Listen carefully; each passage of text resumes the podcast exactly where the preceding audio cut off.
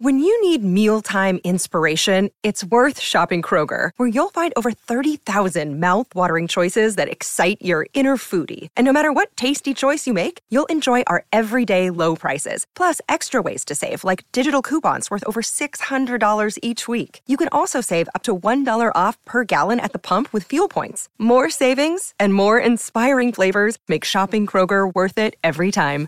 Kroger, fresh for everyone. Fuel restrictions apply. Hola, esto es New Books Network en español. Hola y bienvenidos a una vez más a New Books en Historia, un podcast de New Books Network en español. Yo soy Alexander González, historiador, presentador y anfitrión de este capítulo. En esta nueva emisión estaremos hablando con Alberto Flores Malagón sobre su más reciente libro, Ustedes los pobres, nosotros los ricos. Industrias culturales extranjeras y Gusto Social en Bogotá, 1940-1970.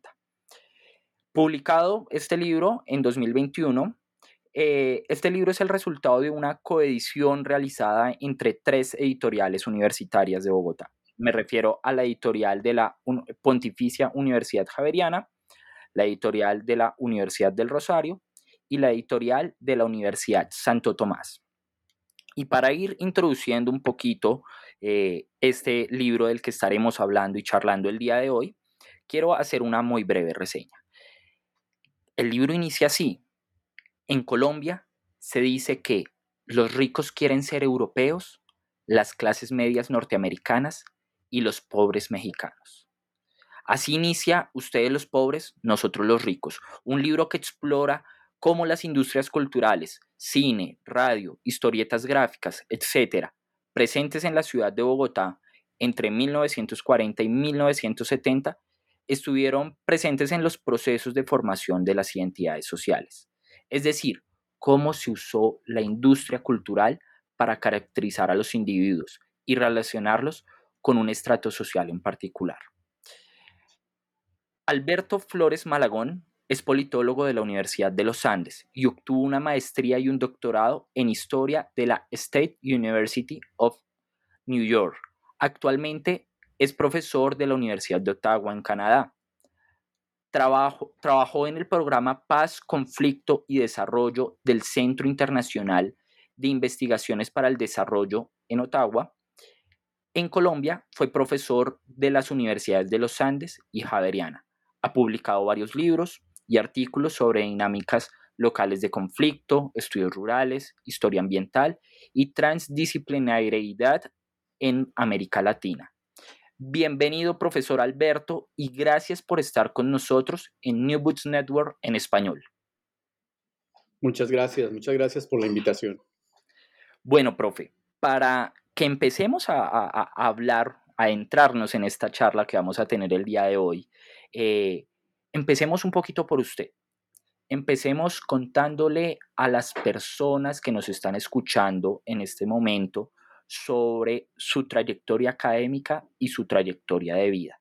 ¿En dónde estudió? ¿Cuáles fueron esos temas de investigación que siempre ha trabajado y que le han apasionado? Eh, ¿Cómo llega a interesarse por la historia? Porque, y lo pregunto porque en primera medida su formación fue de politólogo y ya vemos que sus formaciones de posgrado son en, historia, tanto maestría como doctorado. Empecemos por ahí. Bueno, muy bien, muchas gracias. Sí, esa, esa pregunta me lleva a una, una, historia un poquito larga. Eh, ya, ya se vislumbra ahí como, como el ámbito de diferentes disciplinas en mi formación. Eh, y de hecho eh, fue peor que eso. Yo inicié estudiando en la Universidad Nacional Ingeniería Química y al mismo tiempo música, eh, curiosa combinación. Con todos los problemas que tuvimos a comienzos de los años 70, pues fue muy difícil estarse en todo el tiempo, teníamos casi que un semestre por año, en fin. Eh, me pasé a la Universidad de los Andes, no había ingeniería química, entonces empecé ingeniería eh, electrónica, eléctrica y electrónica. Y después de unos años con la ingeniería, empecé a tomar intensamente cursos en las humanidades, que era algo que siempre me, me había atraído. Eh, y muy rápidamente entonces me, pasé al Departamento de Ciencia Política. En esa época no había carrera de historia en la Universidad de los Andes todavía, así que pues hice la ciencia política pero eh, ya con todos los cursos que había tomado, eh, tuve unas experiencias muy bonitas de ser monitor de varios profesores de la vieja guardia, digamos así, que fueron unas personas bien interesantes. Eh, entre ellos, siempre recuerdo al maestro Germán Arciniegas, pues con todos los debates que los historiadores han tenido en Colombia desde la perspectiva de la historia profesional contra la historia más académica, en fin, bueno pero como persona era un personaje interesantísimo y tuve la, fortuna de trabajar como, como monitor para él varios años. Y eh, también tuve la fortuna que muy rápidamente, cuando ya estaba adelantando la carrera de ciencia política, eh, apareció la, la, opción en la Universidad de los Andes de hacer lo que se llamaba, bueno, es como una especie de, de especialización que se hacía al tiempo, que podía hacer en, en varias disciplinas, y allí aproveché para hacer eh, en, Norteamérica lo llamamos un minor, un área menor, frente al major, que es el, la ciencia política, y esto fue en historia y en filosofía. Tuve el chance de tomar los paquetes de historia filosofía, así que ya estaba muy, muy orientado al trabajo. De hecho, cuando empecé ciencia política siempre lo hice con la intención de hacer un poco historia política, que era como lo que más, eh, eh, digamos, se promovía y todavía muchas veces eh, como en, la formación colombiana. Eh, así que por allí entré directamente a la historia y ya entonces vi la posibilidad, me, me ofrecieron una oportunidad muy linda de, ir becado a hacer la maestría y luego después de la maestría me provieron para ser aceptado en el doctorado eh, y allí sí ya me dediqué a la temática histórica. Eh, trabajé entonces como como historiador desde entonces, aunque siempre con, con un ámbito más eh, interdisciplinario. De hecho, me, cuando volví a Colombia eh, y, empecé a trabajar con la Universidad de los Andes y con la Universidad Javeriana, en esa época todavía jugaba con un tiempo en un lado, el medio tiempo en el otro, y, y, realmente fue mi época, digamos, de la historia agraria, porque mi, mi tesis doctoral tuvo que ver con, con temas agrarios. Así que me vinculé, sobre todo en la Universidad Javeriana, a un programa muy interesante que fue en desarrollo rural que se estaba creando en ese momento. Y allí tuve una conexión de varios años con un equipo espectacular. Eh, hicimos mucho trabajo de campo y, dentro de pues, el desarrollo rural yo tenía mi componente de sociedades campesinas y de historia agraria. Eh, y al tiempo, pues en, los Andes trabajaba como en el departamento de historia, que ya en ese momento se, se creó, se había creado. Y unos años eh, estuve en todo ese proceso, eh, hubo cambios importantes en los Andes, entonces eh, asumí la dirección del departamento de historia en esos años. Y, y después de un tiempo ya definí que me dedicaba completamente al grupo de desarrollo rural en la Javeriana. Eh, allí eh, estuve varios años hasta que eh, me comisionaron para dirigir el programa de ciencias sociales en Colciencias. Por parte de en esa época las universidades comisionaban a sus profesores para ser jefes de programas y era una institución completamente diferente a la que conocemos hoy. Se llamaba además Colciencias, no, no como hoy ministerio. Y, y, allí también tuve una experiencia muy interesante donde pude ver como el, el conjunto del, del desarrollo de las ciencias sociales y humanas en Colombia y participar un poco desde la perspectiva estatal en la financiación de proyectos de investigación, etcétera, etcétera. Luego volví a la, a la Javeriana, donde creamos con un grupo pequeño, relativamente jóvenes en esa época, eh, el famoso Instituto Pensar, que, que, tuvo una época muy interesante, por lo menos la época en que yo estuve era una época en que nos concentrábamos en los estudios culturales, antes de eso una, un énfasis más en administración y parece que ahora no conozco muy bien, pero el énfasis más como en cuestiones aplicadas de acompañamiento y de desarrollo comunitario, en fin, no, no conozco bien los detalles, pero la época nuestra era eh, específicamente un tema de, de los estudios culturales y, y, con ello se avanzó mucho y se propusieron, se produjeron libros y, y, actividades muy, muy interesantes a mi modo de ver y parece que influyeron bastante en esos años 90, 2000, en, el desarrollo de los estudios culturales en, Colombia en general. Eh, bueno, luego por cosas de la vida, eh, con mi familia, migré con mi esposa a, Canadá y eh, al principio llegué, como usted lo mencionó, al, Instituto de Estudios para, de Investigaciones para el Desarrollo, perdón, Eh, y luego inmediatamente fui, me invitaron a enseñar en la universidad y, y, después de eso pues ya apliqué formalmente a una posición, me la gané, usando, trabajando aquí en, en, Canadá ya desde hace 15 años, eh, más o menos, estoy con la Universidad de Ottawa. Primero un par de años estuve con el Instituto de Investigaciones para el Desarrollo, que es una corporación de, del gobierno de Canadá, del Estado de Canadá más precisamente y eh, allí pues trabajé en temas de, de paz, conflicto y desarrollo en, en, en varios países del mundo. Eh, pero rápidamente fui invitado a enseñar en la universidad y luego a ver, se abrió una posición que, que obtuve pues en un concurso con, con, mucho placer. Y desde entonces he trabajado ya con dos unidades, la unidad, el Departamento de Historia y, y, y el Instituto de, de, de desarrollo internacional y globalización. Eh, un poco con un espectro amplio de temas, eh, de historia cultural, de, de, historiografía, de desarrollo cultural, de globalización y cultura, eh, de historia cultural de la ciencia, en fin. Bueno, y esa ha sido mi trayectoria y así han salido pues varios de los trabajos de los libros en los últimos, bueno, no solo en los últimos 15 años, ya desde el comienzo de, de, de mi carrera, libros primero sobre historia agraria, sobre historia ambiental, sobre temas de transdisciplinaridad, sobre historia de la comida, eh, especialmente el tema de la carne, el, el, libro que publicamos, El Poder de la Carne, que es sobre, sobre un poco la, la, invención del consumo de carne bovina en Latinoamérica, específicamente en Colombia. Y más recientemente, pues este trabajo de, de la distinción social y, y las industrias culturales en, en Colombia. Pues, profe, sin lugar a dudas es un amplio recorrido que creo yo está muy ligado a la historia cultural, ¿no? Y, y, no quiero denominarlo porque usted mismo lo dice aquí, no, no quiero entrar en debates epistemológicos ni nada, más, ni nada por el estilo sobre ustedes los pobres, nosotros los ricos, pero empecemos a, entrar, a entrarnos un poquito en este libro eh, y hablemos del origen, ¿Cómo surge este libro? ¿Cómo nace la inquietud sobre las industrias culturales extranjeras en Bogotá y su influencia en la formación de las identidades sociales y en su estratificación? Bueno, es, es, difícil, estas cosas son procesos de largo plazo, pues yo podría decir que hay una motivación casi que generacional desde el comienzo, desde, desde mi infancia, en donde muchos de estos temas y de estas eh, estas uh, industrias culturales eh, estuvieron muy presentes en, en, mi crecimiento y en mi adolescencia. Eh, y ahora ya, pues, eh, en esta época uno puede volver con cierto bagaje académico y hacerse preguntas sobre cosas que, que están más cercanas a, a, ciertas historias, eh, como decía, generacionales.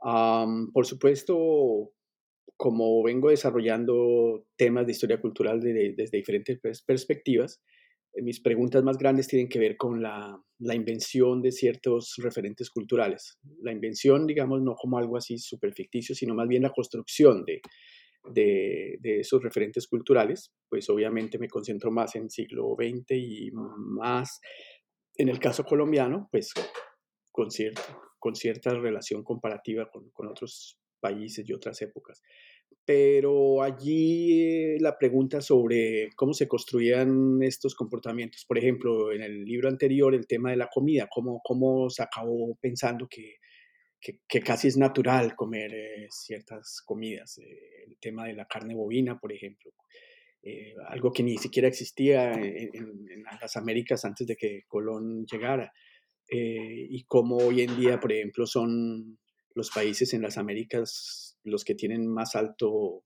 consumo de carne bovina eh, por, per cápita, ¿no? Primero Argentina, después Uruguay, después Estados Unidos, eh, etc. Brasil, eh, tan importante. Y eh, así, cuando terminamos ese libro, eh, que fue un libro colectivo, entonces mm, seguí pensando este tipo de, de cosas y, bueno, encontré esta relación con, con algo que me pareció muy vivo y que todavía está muy vivo en la memoria de muchas personas y dije, bueno, vamos a explorar a tratar de documentar históricamente este tipo de cosas que a veces aparecen como, como lugares comunes, como, como estereotipos, como referencias eh, ficticias o narrativas, etcétera, etcétera. Pero lo que me interesaba era, bueno, ¿y qué hay detrás en términos de relaciones sociales, en términos de construcción de identidades, etcétera, etcétera? Y como le digo, apareció poco a poco muy atractivo el tema y empecé a investigarlo y a medida que avanzaba, pues lo iba como organizando mejor y bueno, y al final tenemos este libro que es un punto de partida, ¿no? Nunca son cosas finales estos libros. Sí, así es, profesor. Si uno empieza algo y no sabe dónde va a terminar. Pero para irnos adentrando mucho más en lo que es este libro, demos un rápido contexto ubiquemos temporalmente a las personas que nos están escuchando en New Boots Network sobre cómo era Bogotá y Colombia en general en la mitad del siglo XX, porque en el país durante esta época estaban ocurriendo una serie de fenómenos políticos, sociales, económicos, demográficos, muy importantes, eh, a la par de un proceso de modernización. Entonces, cómo estos fenómenos en general terminan conectándose con las industrias culturales extranjeras y con su influencia sobre las identidades y jerarquizaciones sociales. Claro, eh, bueno, eh, las industrias culturales tienen eh, su propia dinámica a nivel internacional, pues el, desarrollo de la tecnología, luego de los mercados, luego de las estrategias de difusión, las características mismas de, de, estos aparatos tecnológicos, especialmente el caso del cine. Eh, y obviamente eso llega a, todas partes del mundo eh, y en cada sitio pues tiene un impacto específico dependiendo de lo que era la historia local y nacional, ¿no? Y bueno, ya sabemos mucho, uno de los temas del libro es que, bueno, tenemos una súper, hiper especialización en lo que llaman algunos violentología y en general en historia política en Colombia, también en historia económica, historia social, bien importantes todas estas temáticas, pero la historia cultural no, no siempre se, se, ha logrado como articular como tan fuertemente eh, a todos esos en, eh, análisis e interpretaciones sobre los otros temas, social, económico, político, etc. Ah, entonces la historia cultural es algo que se ha venido, bueno, se parece también a lo de la historia ambiental, se han venido desarrollando en las últimas décadas cada vez más rápidamente. Eh, y lo interesante es, por ejemplo, lo que yo quería hacer con el libro es eh, retomar todo ese bagaje ya bastante explorado de, de la modernización, de, los conflictos políticos, de las, de las apropiaciones territoriales, etcétera, etcétera, etcétera, y empezar a introducir eh, las preguntas que siempre introduce la historia cultural sobre el sentido de las cosas sobre el significado de las cosas, sobre cómo se construyen, sobre desde qué sitios, con qué objetivos, con qué eh, lenguajes, con qué intencionalidades. Y este era, es un universo bien, bien útil para eso, el de, digo, el de las industrias culturales, porque por supuesto allí tenemos los temas de la visualidad, tenemos los temas de de la imaginación, tenemos los temas de los afectos, tenemos los temas también de los mercados, tenemos también los temas tecnológicos, por supuesto. Y lo que vemos es que en ese justo momento, por lo menos es un poco la, la, hipótesis del libro, en, ese, en esas décadas, digamos, de los años 40 a los 70, es bastante fuerte eh, la, e, el uso, digámoslo así, o la apropiación, si se quiere, por parte de los diferentes grupos sociales que se están reconstituyendo, unos están tratando de reafirmar, otros están tratando de posicionar, otros están tratando de, encontrar su, su, ser, digamos, las clases medias, por ejemplo. Y, todos ellos pues encuentran, entre muchas otras cosas, el espacio de la comunicación, de las industrias culturales, del contacto mediado con el resto del mundo, encuentran allí elementos para adelantar esos procesos ¿no? de, de, segregación en muchos casos, de, de identidades que se reafirman o se construyen o se inventan. Eh, y por eso resulta un, tema espectacular. E, es un poco como nos pasó con el libro de, la, del poder de la carne, del, del, ganado, que la gente lo primero que hacía era preguntar, ah, pero, pero claro, las ganaderías y el paramilitarismo y las fronteras y todo lo que estaba ya bastante desarrollado en la, historiografía tradicional. Y nosotros decíamos, sí, todo eso también, pero hay que mirar la esfera del consumo, por ejemplo. ¿Por qué la gente empezó a darle preferencia, a darle valor al consumo de carne de cierta manera? Que era poder, que era masculinidad, que era esto, que era lo otro. Entonces fue como insertarse en eso que ya conocíamos muy bien, o bastante bien por lo menos, y añadirle todo este espacio de significados. Aquí pasa lo mismo. Conocíamos, conocemos bastante bien temas de, de modernización, de evolución territorial, de conflictos políticos, de esto y lo otro, pero eh, el, el, aporte aquí esperamos es también articular los temas, como decía hace un momento, de significados, de construcciones de identidades, etcétera, porque las cosas no pasan sin, sin que tengan sentido. O sea, nosotros los humanos no nos relacionamos con lo exterior solo porque está ahí como objetivamente, sino que nos relacionamos con espacios de sentido. Entonces, este es otro eh, intento de, de, mirar a eso, a la construcción histórica de espacios de sentido. Eh, una frase que me llamó muchísimo la atención mientras estaba leyendo y dice así, las industrias culturales recrearon sujetos coloniales al tiempo que inventaron sujetos modernos. Y esto, esto lo enlazo un poquito con ese panorama que, que ya veníamos hablando de, eh, de, lo que estaba ocurriendo en Colombia y, y, por ejemplo, con la migración de las zonas rurales a las zonas urbanas, eh, que permitió que algunos sectores, como el campesinado, que estaban migrando, tuvieran acceso a una cultura que, que estaba restringida. Eh, y entonces dichos grupos encontraron un acceso a partir de la cultura visual y con ello una serie de referentes identitarios, ¿no? Eh, pero a, a, su vez también se dio unos procesos de segregación y exclusión que usted los estaba mencionando.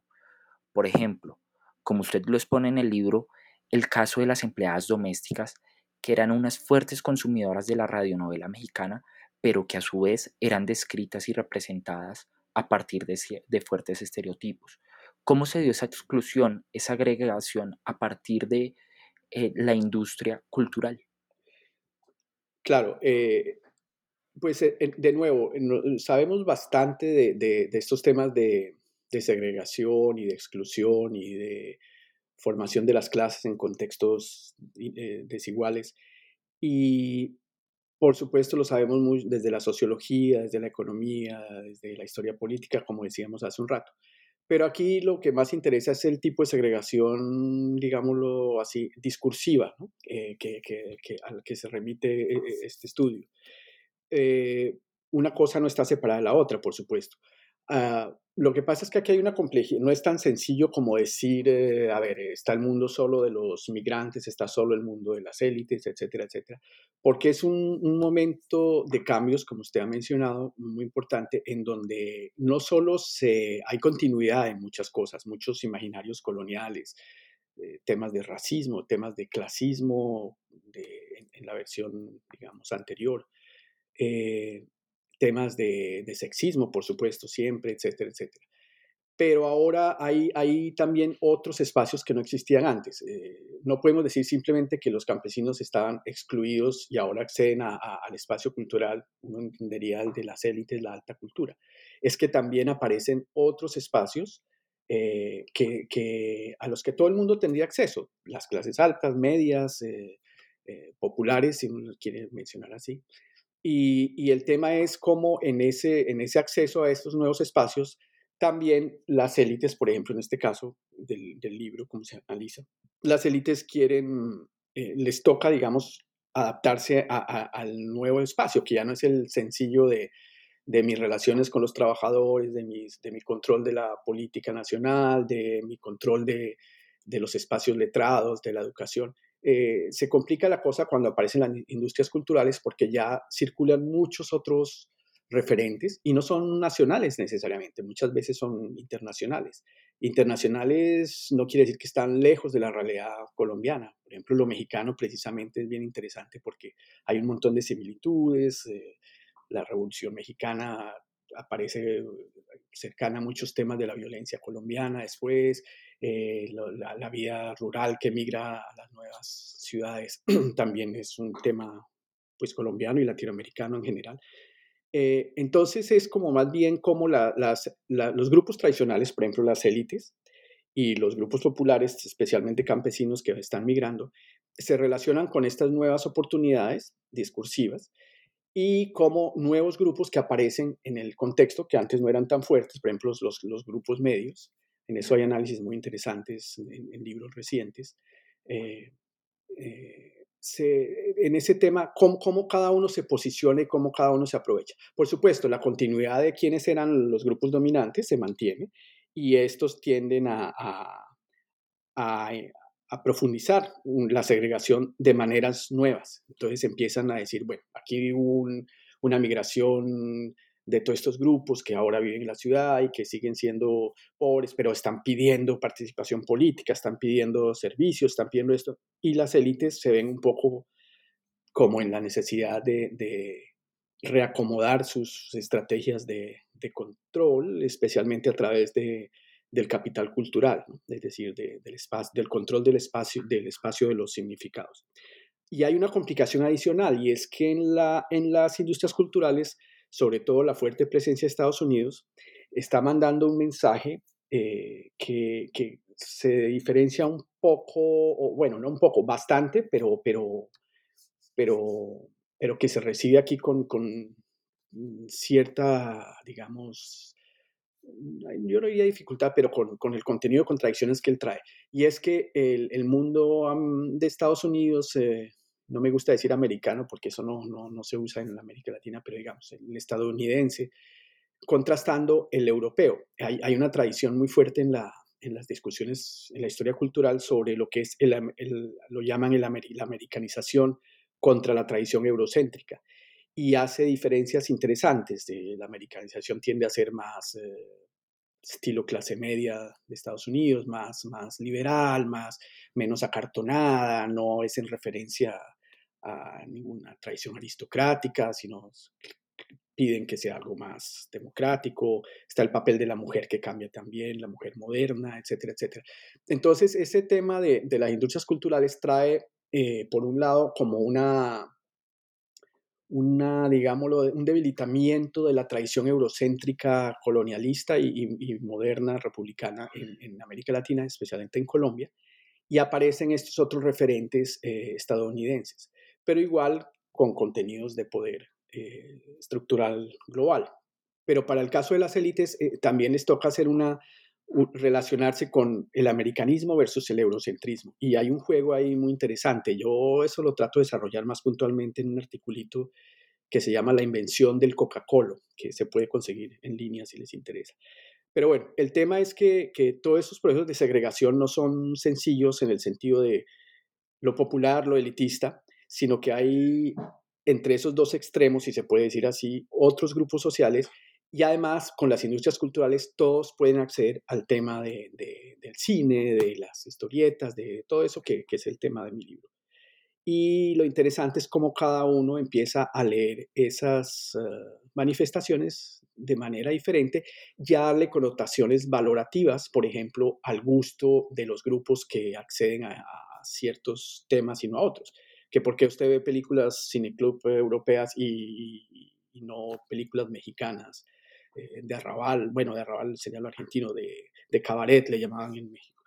Eh, y, empiezan a desarrollarse un montón de temas que es lo, eh, lo que el libro trata de introducir sobre cómo usted debe estar en tal posición social dependiendo de su gusto social también por ciertas manifestaciones culturales.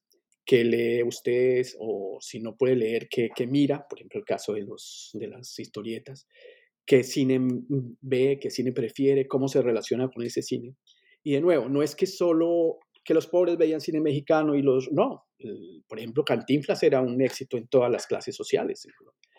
Que eso también tiene otra explicación interesante porque Cantinflas fue uno de los casos que se vinculó más fuerte con las redes de distribución de Estados Unidos. Incluso en México todavía hay muchas críticas a eso, le dicen como algunos exageran y dicen, ah, el traidor de Cantinflas y no sé qué, porque él trabajaba codo a codo con la Columbia Pictures. Pero, y la distribución entonces fue diferente también del cine que hacía Pelmex, películas mexicanas. Y, y, a, y, a, las películas de Cantinflas iban todas las clases sociales, pero luego ya, cuando había otras cosas más fáciles de estigmatizar, que los, los, charros mexicanos, que los, los, amores machistas, que, bueno, un montón de cosas, incluso las películas con violencia, esas empezaron a, a, a, estigmatizarse y decir, bueno, el que prefiere eso, pues es como, está como debajo del estatus de la alta cultura. Y así se crea, de nuevo, estas cosas nunca son perfectamente homogéneas, pero sí se crea una tendencia a hablar de, ah, sí, cine mexicano para las sirvientas, el cine culto para los cultos, el cine eh, norteamericano, pues sobre todo para las clases medias, pero ahí todo el mundo se mete también. Entonces es un, un proceso como de, como lo dice el libro, ¿no? De, de, de, utilizar todos esos nuevos mercados, esas nuevas tecnologías, etcétera, para profundizar y sobre todo recrear, quiero decir, crear nuevas cosas también en referencia a quiénes son los miembros de cada grupo social, cómo se comportan frente a los otros, cómo los sitúan en un nivel inferior o superior, dependiendo de cuál es el discurso valorativo.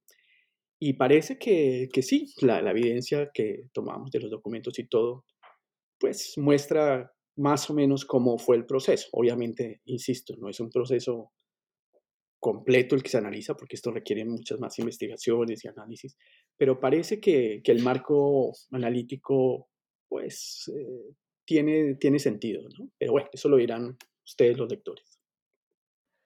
Bueno, ya que estamos hablando un poquito más del cine, eh,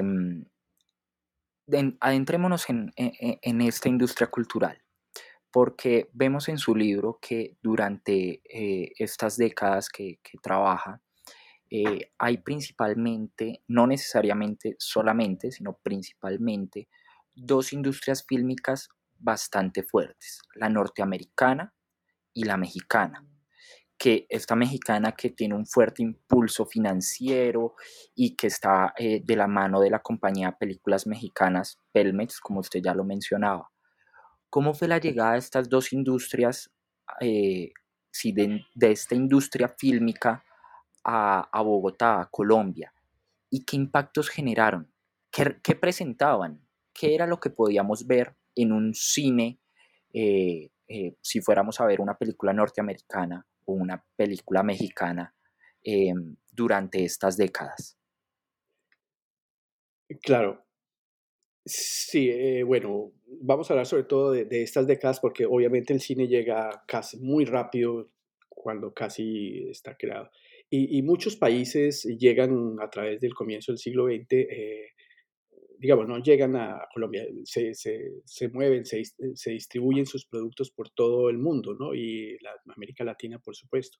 Hay estudios muy interesantes sobre el caso chileno y Hollywood, hay este, un montón de trabajos también sobre México, bueno.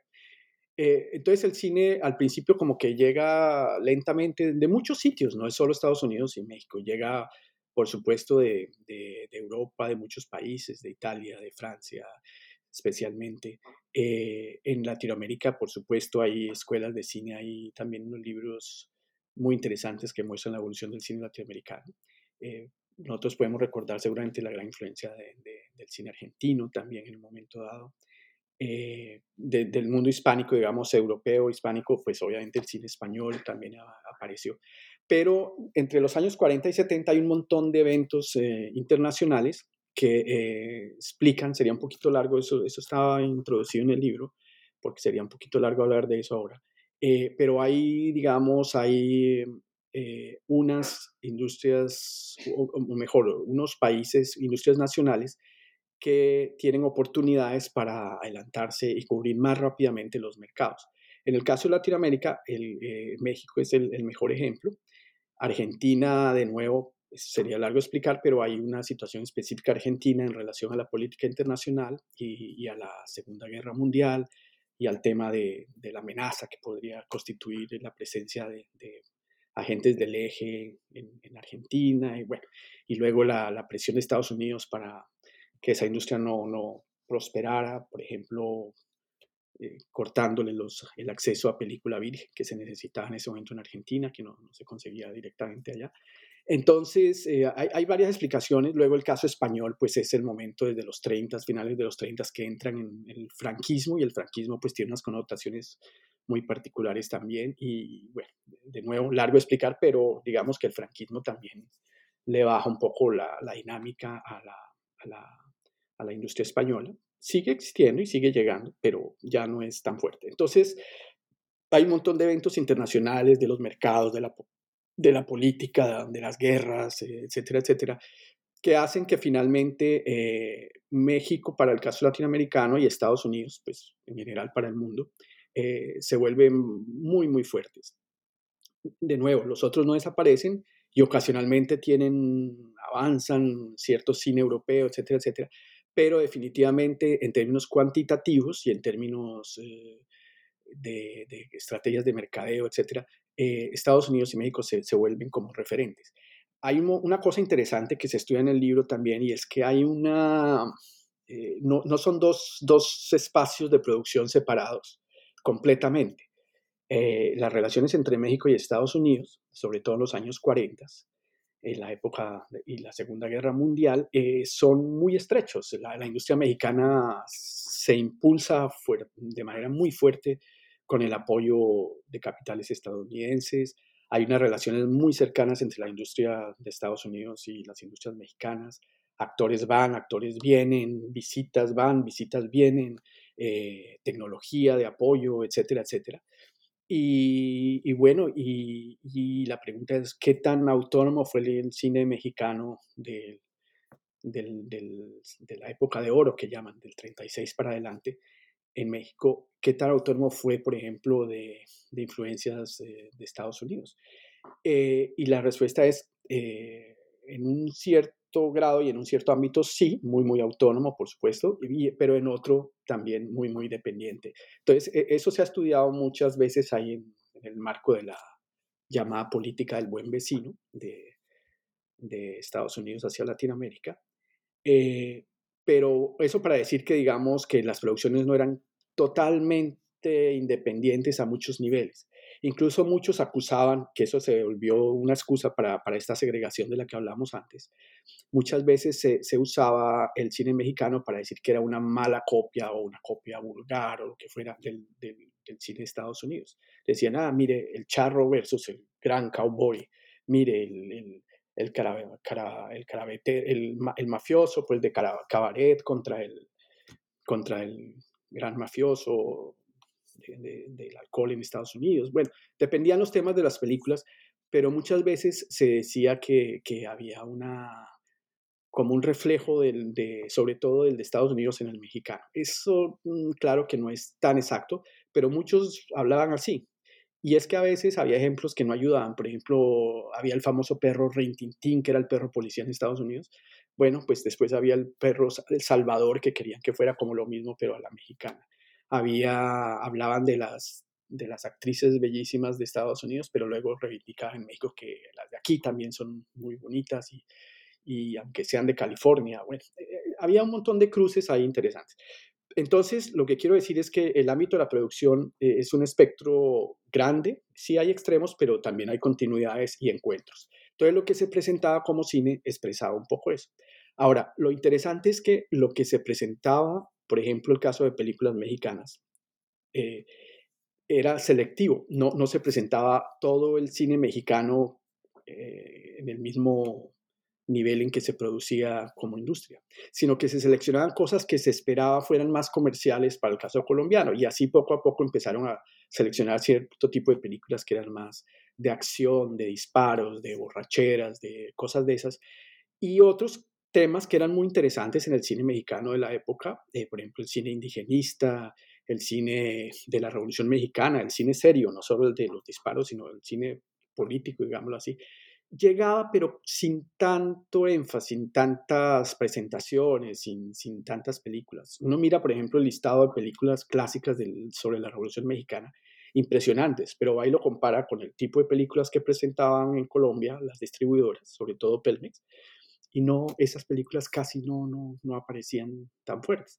Entonces, eh, lo que se presentaba, quiero decir, no es lo que necesariamente se producía en los países, sino era más bien lo que en el proceso se seleccionaba por las distribuidoras y al mismo tiempo también por el ámbito general de la crítica, de, los periódicos, de las discusiones, de los, de los que hablaban de cuál cine debería ser y no debería ser. Entonces ahí se mete uno en un ámbito que es precisamente el del libro, que es el de las negociaciones, de las imposiciones. El caso de Estados Unidos es muy parecido, ¿no? Hay un cine magnífico, crítico, eh, incluso crítico del mismo, de la misma historia política estadounidense. Y muchas de las películas, ahí ni siquiera había que esperar el filtro de los distribuidores locales. Ya desde Estados Unidos había un poco de procesos de censura. Oh, no mostremos que, que tenemos problemas, que somos malos, que películas sobre la depresión, películas sobre violencia, películas sobre eh, un montón de cosas que incluso específicamente fueron prohibidas, ciertas películas fueron prohibidas, muchas se demoraron en llegar a, Latinoamérica, a Colombia y al resto del mundo. Entonces hay un montón de, de situaciones nacionales, internacionales eh, y locales que juegan para, para ver qué filtros eh, aparecieron y qué películas llegaron. Entonces, explica, decir qué películas llegaron requiere entender un poco qué era todo eso que estaba pasando. Y bueno, y como decimos, las películas que llegaron, sobre todo las mexicanas, eh, llegó un espectro grande, pero el énfasis fue en volver a presentar, volver a presentar, promocionar, etcétera, unas de cierto nivel que no era necesariamente el mejor.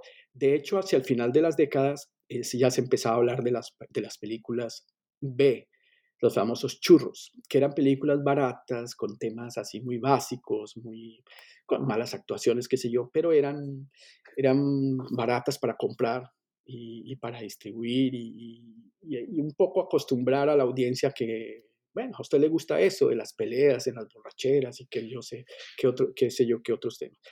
Entonces, ese tema de qué se presentó es un tema de filtros, un tema de, de política, un tema de, de política cultural, quiero decir, no por instituciones, sino porque la cotidianidad, los intelectuales, los periódicos, todo el mundo contribuía a formar esos ambientes. Y, y eso, al, al, al, reducirse un poco el espectro de las películas que se presentaban, pues eso ayudaba también a, a estigmatizarlas más fácilmente en muchos casos. Entonces, insisto, es para decir que, que, el cine norteamericano no era solo cine de vaqueros y de guerras y eso, y el cine mexicano no era solo cine de, de charros dando disparos al aire y, y de prostitutas en los cabarets eh, que eran engañadas por los machos. Era más, eh, más amplio, pero desafortunadamente esos, esos temas, así como más comerciales al modo de entender de los distribuidores, eh, fueron los que más se presentaron. Entonces, eso, eso tal vez requiere una investigación más larga, ojalá haya otros autores que quieran mirar eso en más detalle. Precisamente se me hace muy curioso esa selección de películas, esa selección de temas, em, pues que se daban en que se presentaba, ¿no? Porque hay una suerte de censura, como bien usted lo expresa en uno de los capítulos del libro. Eh, entonces hay una serie de asociaciones discursivas eh, como que el cine o la radio o los cómics eh, pervertían moral, la moral cristiana o eran fuente de desorden. Eh, ¿Cómo se desarrollaron esos, esos discursos frente a estos productos, a estas industrias culturales, como para ir cerrando nuestra charla del día de hoy? Sí, claro. Bueno, mira, e, e, ese es un tema bien interesante que, en el que se han aventurado varios autores en Colombia ya sobre el tema de la censura. Hay unos trabajos muy bonitos sobre el tema de la iglesia y la censura en el cine, hay trabajos muy interesantes sobre los intelectuales y la censura en general, los libros, etcétera, etcétera. Eh, yo personalmente creo que un poco, para decirlo así en términos sencillos, eh, que un poco ese uso de la censura fue más eh, otro instrumento para, para construir una respuesta más clara frente a la influencia de, los mensajes que llegaban a través de las industrias culturales. Eh, y, bueno, y no solo los mensajes, sino el acceso de la gente a, un montón de espacios eh, de representaciones que, al que antes no tenían acceso. Así fueran los mismos espacios tradicionales, por ejemplo, el machismo, el racismo, todas esas cosas. Pero antes la gente no había estado tanto en contacto con eso eh, directamente viéndolo, por ejemplo, oyéndolo, sino simple, bueno, oyéndolo sí, precisamente antes era tal vez porque se oía o porque alguien lo contaba, pero ahora lo veían en, los cines, lo veían en las revistas, lo, lo veían en la radio, se creaban otras oportunidades para repensarse como grupo social, aparentemente. Y, parece que la, reacción de las élites y, y, de ciertos grupos era sobre todo tratar de reordenar las cosas, tratar de crear o de mantener referentes para que las cosas funcionaran pues alrededor de los intereses de esos grupos, intereses que pues eran básicamente a partir de concepciones del mundo y concepciones de cómo ellos tenían una posición en la sociedad, generalmente posiciones de poder, por supuesto. Eh, yo no diría que fue un tema solamente de rescatar em, tradiciones coloniales e incluso cristianas. Eh, muchos de los críticos de, las ideologías culturales eran liberales importantes, pedagogos importantes, que hablaban de, la educación moderna y cosas así.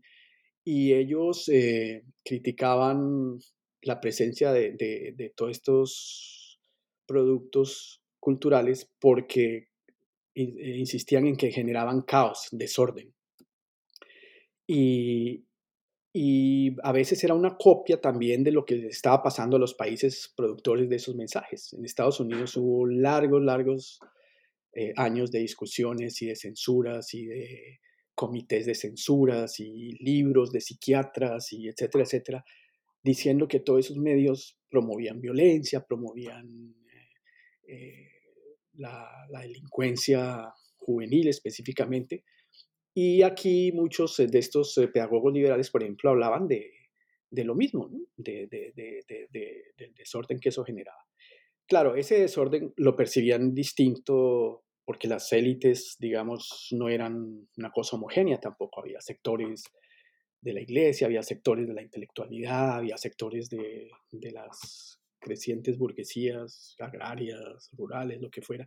Entonces cada uno desde su perspectiva miraba esto, pero el lenguaje era bastante común en decir, sí, hay un problema con las industrias culturales, un problema que trae desorden, trae violencia, etcétera, etcétera. Y como también estaban asociando el exceso de inmigración, etcétera, en las ciudades con esos problemas de desorden, pues era muy fácil decir, ay, claro, corresponde también a estos grupos pobres de inmigrantes que hacen esto, hacen lo otro. Entonces, la censura es una, un instrumento de muchas facetas que utilizaron muchos grupos poderosos y cada uno en su propia versión. Y, era una censura no solo, de nuevo, al cine, era, era la historieta, era a, la música, por supuesto. Ahí en el libro se, refiere el caso de un famoso sacerdote jesuita cantante que, se, que querían contraponer a los cantantes de rock, un europeo él, pero aquí se traía también para decir, bueno, si es cuestión de música, aquí hay música moderna, entre comillas, pero mire, es una música moderna, buena, con buen mensaje, etc. Mientras que los otros, los rockeros clásicos de los 50, eh, traen unos mensajes mucho más complicados. Eh, y, bueno, y, en todos los niveles, las historietas, y, y, era una discusión que era no solamente explícitamente digamos, ideológica, era, también tenía que ver con, con las estéticas que traía cada uno de esos productos, como, como una historieta del santo era básicamente en fotogramas y no en dibujos, no en colores, las famosas de Calimán, que bueno, esa de Calimán fue un caso especial también porque el Calimán era eh, amigo de la que llamaba violencia blanca, es decir, no, él no mataba gente, ni disparos, ni nada como los charros, pero también tenía unos mensajes fuertes yo los llamo orientalistas, como en la tradición de Edward Said, en donde se traían todos esos mensajes de, uy, sí, los chinos son así, los árabes son así, y los indios son así, de la India, por supuesto. Y entonces eran mensajes como coloniales, orientalistas, que habían estado circulando siempre en, la literatura eurocéntrica, pero ahora se reforzaban otra vez a través del cine, especialmente si era el cine popular. Entonces hay una cantidad de facetas, de aristas, digamos, de cómo la diversidad interna de los grupos sociales se relacionó con esos productos, pero estructuralmente se puede identificar lo, otro que es más simple, que es, en todo caso, si hay arriba, abajo, como dice el libro, ustedes los pobres, nosotros los ricos, en los discursos, y en referencia a qué estaba llegando, qué se estaba viendo, qué se estaba leyendo, qué se estaba oyendo. Y contribuía con muchas otras cosas a, a profundizar los procesos de segregación social en la Bogotá de esas décadas y, por supuesto, hasta hoy y antes de eso también. Bueno, profesor Alberto, muchísimas gracias por haber estado con nosotros en esta charla sobre ustedes los ricos, nosotros los ustedes los pobres, nosotros los ricos. porque lo otro es el nombre de una película muy famosa que sí. es, al, revés. Ustedes los ricos, nosotros los pobres. Por eso el título un poco lo escogí para insistir en esas tradiciones de los títulos de las películas mexicanas. bueno, aquí les queda esta charla de ustedes los pobres, nosotros los ricos, industrias culturales extranjeras y gusto social en Bogotá 1940-1970.